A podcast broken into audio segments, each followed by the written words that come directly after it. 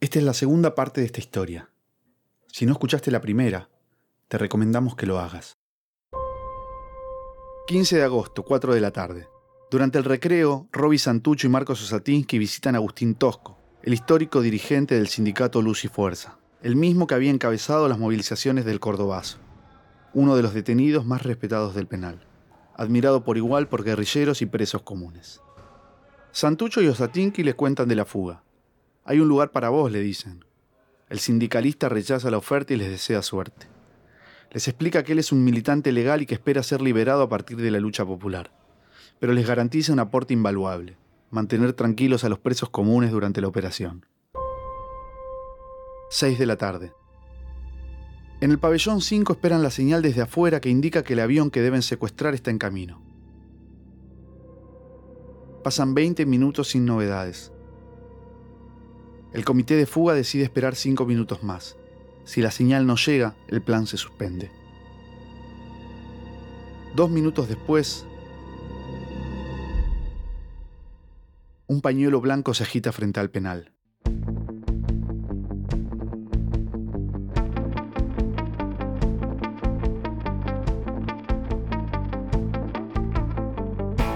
Desde el momento en que una persona cae presa, tiene un solo objetivo, escapar. Pero solo algunas lo logran.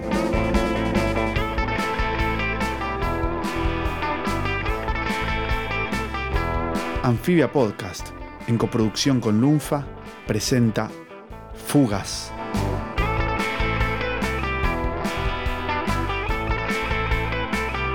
En este episodio, La fortaleza en el desierto, parte 2.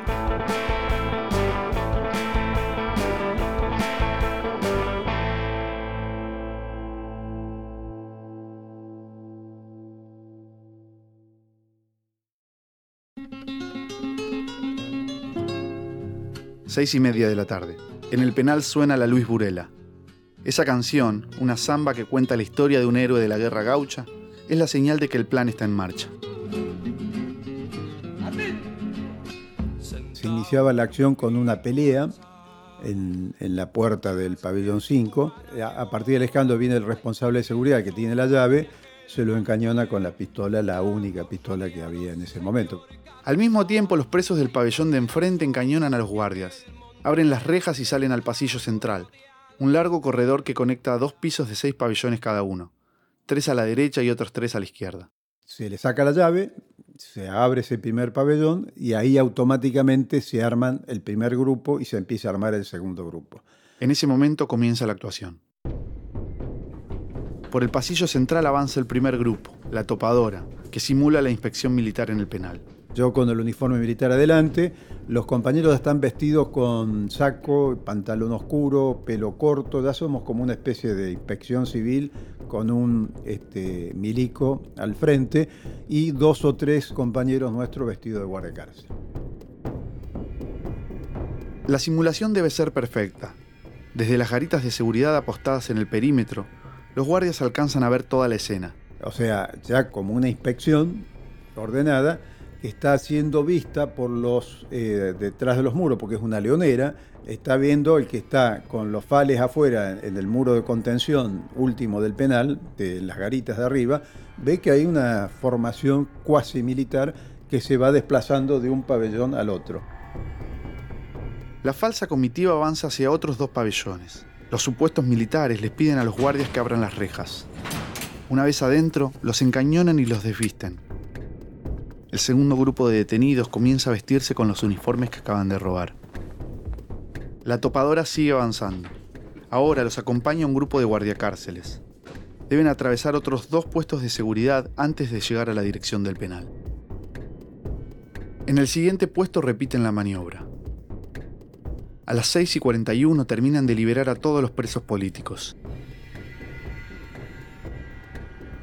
Ahora queda la parte más difícil la dirección y la guardia externa, donde están los agentes armados. Hasta ahí toda la guardia está desarmada. Vos tenés en el pabellón un jefe de seguridad interno y un jefe de seguridad externo. Este jefe de seguridad interno llama y convoca al jefe de seguridad externo, con nosotros al lado, obviamente. Él tiene como un ataque de, nervios. Dice, esto es una locura, vamos a terminar todos muertos, hay mucha gente armada.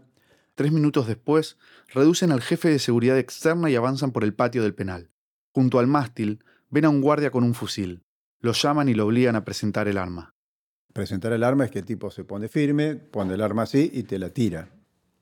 Cuando vos tomas el arma, la tomas con un movimiento brusco, firme, digamos. Este hombre tira el arma, medio flaxo, no, no, no, sin, sin el movimiento militar, se la devolvemos para que lo haga bien, lo hace bien. ¿Por qué? Porque acá tenés tipo que te están mirando y acá hay un oficial de guardia que está mirando todos estos movimientos. Entonces queda como realmente una inspección con un milico jodido, que este, este, maniático, que hace los movimientos que tiene que hacer. La topadora sigue avanzando y llega hasta la sala de armas. El primero que entra es Vaca Narvaja. Atención, firmes, contra la pared, formación, Sacan al jefe y a su ayudante y lo obligan a formarse en el pasillo. Escuchan voces que vienen de la cocina. Que había cinco que estaban mateando en la cocina, que los sacamos cagando y los hicimos formar. Una vez que lo hicimos formar, le dijimos, bueno, esto es una fuga, no se muevan y se los reduce. Son las 6 y 46. Mientras la topadora toma la sala de armas, el grupo de los 19 avanza hacia la conserjería. El guardiacárcel Juan Valenzuela reconoce a los prisioneros. Les da la voz de alto y se prepara para disparar. Antes de apretar el gatillo, recibe una descarga de fusil y cae muerto. Los disparos retumban en todo el penal. Y llaman de, uno de, los, de las garitas preguntando qué es lo que pasa. Los presos atienden en la dirección. Dicen que hubo un simulacro, que está todo en orden. Vaca Narvaja se reúne con los 19 del segundo grupo. Avanzan hacia la cocina y los dormitorios donde duermen los guardias de relevo. Deben actuar con cuidado, todos están armados. El falso militar los despierta a los gritos y los manda a las duchas. A las 6 y 50 la primera etapa del plan ya está cumplida. En apenas 15 minutos, 120 presos políticos lograron copar el penal más seguro del país. Los militantes sacuden un pañuelo por una ventana señal de que la operación salió bien. Afuera están preparados el Ford Falcon, la camioneta y los dos camiones en los que los 120 fugados deben viajar hacia el aeropuerto de Trelew. Pero hay un error en la interpretación de las señales. El chofer de uno de los camiones confunde la señal y cree que la operación fracasó.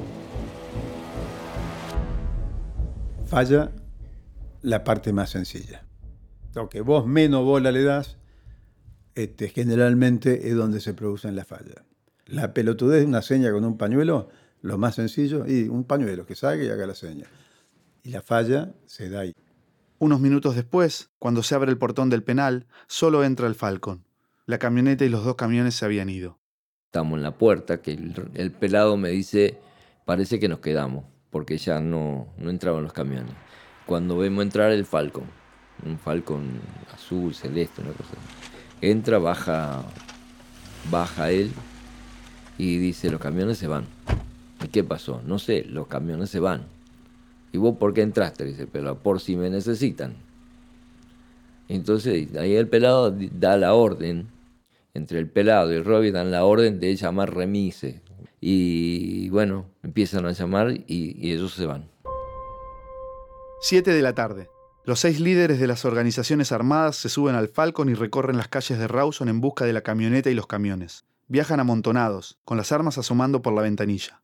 En la recorrida se cruzan con un patrullero. Nos ven ahí, yo voy del lado de la ventanilla, le hago el saludo con el uniforme militar, este, preguntan qué pasó, está todo en orden, estamos supervisando una inspección militar. Los policías siguen de largo y el Falcon parte a toda velocidad hacia el aeropuerto. Los que quedan en el penal llaman tres taxis.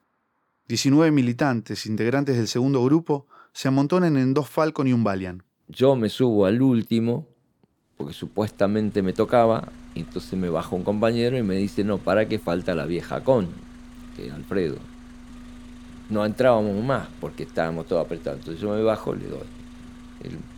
Él, me abraza, me dice, uy, te cagué, me dice así, nos vemos afuera. Así que entró él de último. Los taxis parten hacia el aeropuerto. Los 95 presos del tercer grupo vuelven a la cárcel. no hay tiempo para que escapen todos. Unos minutos después vuelven los camiones, pero ya es tarde. El penal está rodeado de militares. 6 y 50. El vuelo BAC 111 de Austral aterriza en el aeropuerto de Trelew. En unos minutos debe despegar.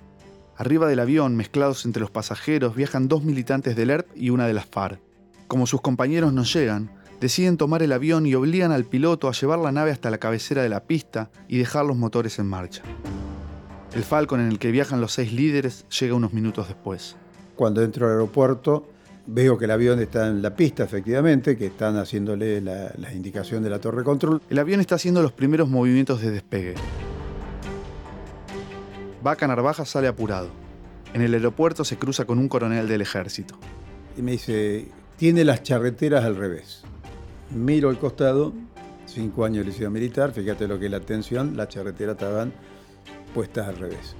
Entonces se me ocurre en ese momento decirle, ¿sabe lo que pasa, mi coronel? Que anoche tuve una fiesta con las chicas y usted sabe que las chicas se vuelven locas con el uniforme. Y efectivamente le cayó bien al coronel porque me dijo, sí, sí, yo también fui joven. El líder montonero vuelve con sus compañeros y corren hacia la torre de control. La puerta está cerrada. En la pista, el avión está haciendo los primeros movimientos de despegue. Entonces decidimos entrar al aeropuerto, que es chiquito, y decir hay una bomba, hay un atentado, volver a generar una, un pico de tensión, llegar a donde está la radio y con la radio darle la orden al radista que pare el avión. Cosa que efectivamente hace eso. En ese momento, la infantería y los blindados de la Armada rodean el aeropuerto. Salimos corriendo hacia donde está el avión. En eso siempre rescato que el, el viejo que estaba a cargo de la escalera fue el más inteligente de todo porque va con la escalera y la ruedita hacia donde está el avión. Si no, nosotros no tenemos forma de subir. Y cuando llega, pone la escalera, yo subo y se abre la puerta y aparece el gallego Fernández Palmeiro con una vereta de un cargador de 25 y me lo pone en la cabeza con una zafata agarrada de la cintura pensando los compañeros que había fracasado la operación. Me salva el Robi, que dice es el vasco gallego, es el vasco gallego. Los seis líderes de las organizaciones armadas logran subir al avión y le piden al piloto que se prepare para el despegue. Deciden esperar unos minutos más para ver si llega el resto de los compañeros. Mientras tanto, el segundo grupo recorre en los tres taxis los 20 kilómetros desde el penal de Rawson hasta el aeropuerto de Trelew. Cuando están llegando, alcanzan a ver el avión que carretea sobre la pista y levanta vuelo. A los pocos segundos los rodean las tropas de la Armada. Con pistolas y fusiles, los militantes se atrincheran en el edificio central del aeropuerto. Piden un juez y la presencia de los medios. diremos que a pesar de que en estos momentos el local del aeropuerto de la ciudad de Trelew se ha rodeado por fuerzas policiales y del ejército, acaban de manifestar miembros de las organizaciones armadas, FARC, ERP y Montoneros, que después de haber realizado esta entrevista es factible entregarse incondicionalmente sin ningún tipo de violencia. Reiteramos que... Mariano Pujadas de Montoneros, Pedro Bonet por el ERP y María Antonia Berger por la FAR encabezan la conferencia de prensa en el aeropuerto. Después negocian la entrega con el juez y el capitán de corbeta Luis Sosa. Cuatro horas más tarde logran un acuerdo. Serán trasladados nuevamente al penal de Rawson. Antes de subirlos al colectivo de la Armada, los militares forman a los 19 detenidos frente a un paredón. Los fotógrafos registran la escena. 14 varones y 5 mujeres de pie frente a los fusiles que acaban de entregar. Antes de partir, los detenidos se enteran de que el avión en el que viajaban sus compañeros aterrizó en Puerto Montt, en la Patagonia chilena. El clima es de festejo. Aunque ellos no lograron escapar, la operación fue un éxito. El colectivo demora 45 minutos en salir. En ese tiempo, el presidente Lanuse declara a Trelew y Rawson zona de emergencia. Esto significa que el juez con el que habían negociado la entrega ya no tiene poder de decisión. Ahora, el control operacional de la zona está en manos de los militares. El colectivo cambia de rumbo y los 19 detenidos son trasladados a la base Almirante Sar. Una semana después, la noche del 22 de agosto, los obligan a salir de sus celdas y los fusilan con ráfagas de metralla. Después los rematan con disparos de 9 milímetros.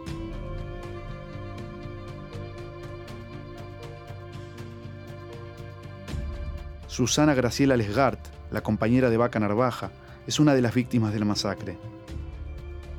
La versión oficial dirá que murieron en un enfrentamiento tras un intento de fuga. Alberto Miguel Camps, María Antonia Berger y Ricardo René Dar logran sobrevivir y dan testimonio de lo que pasó esa madrugada. Algunos años más tarde, serán secuestrados y pasarán a integrar la lista de 30.000 desaparecidos de la dictadura militar de Jorge Rafael Videla.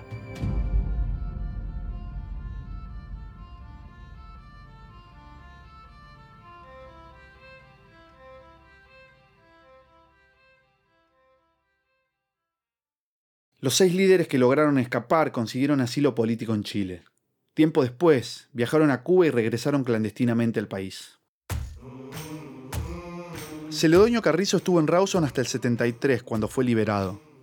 Dos años después lo detuvieron y quedó a disposición del Poder Ejecutivo. Ahí pudo pedir la salida del país. Estuvo en Perú, Colombia, Panamá y México. Combatió en Nicaragua. A fines del 83, con el regreso de la democracia, volvió al país. Nunca abandonó la militancia peronista. Después del intento de fuga, Alicia Sanguinetti fue trasladada a la cárcel de Devoto, donde estuvo presa hasta el 25 de mayo de 1973, cuando 224 presos y presas políticas fueron amnistiados por el gobierno de Héctor Cámpora. Militó en la clandestinidad hasta 1977 y sobrevivió oculta con otro nombre hasta el regreso de la democracia. Desde ese momento volvió a dedicarse a la fotografía, su profesión de toda la vida. Fernando Vaca Narvaja fue herido en 1977 en un operativo militar en el que logró escapar. Pasó por Italia y por México. Al año siguiente se sumó a la lucha sandinista en Nicaragua. En el 82 regresó al país, vivió algunos años en la clandestinidad y volvió al exilio. Regresó definitivamente al país en 1989 después de ser indultado. Hoy vive en Bariloche. A los 71 años sigue militando en política.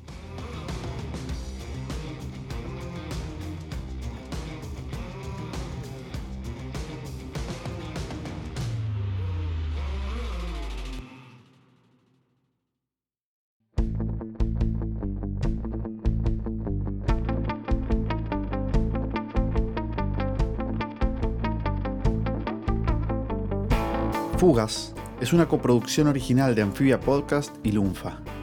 Narración, Sebastián Ortega. Investigación y guion, Emilia Herbetti y Sebastián Ortega. Grabación, mezcla y diseño de sonido, Mariano Payela, Román Frontini y Nicolás Sosa. Música de apertura, Nicolás Payela. Producción general, Tomás Pérez Bisón.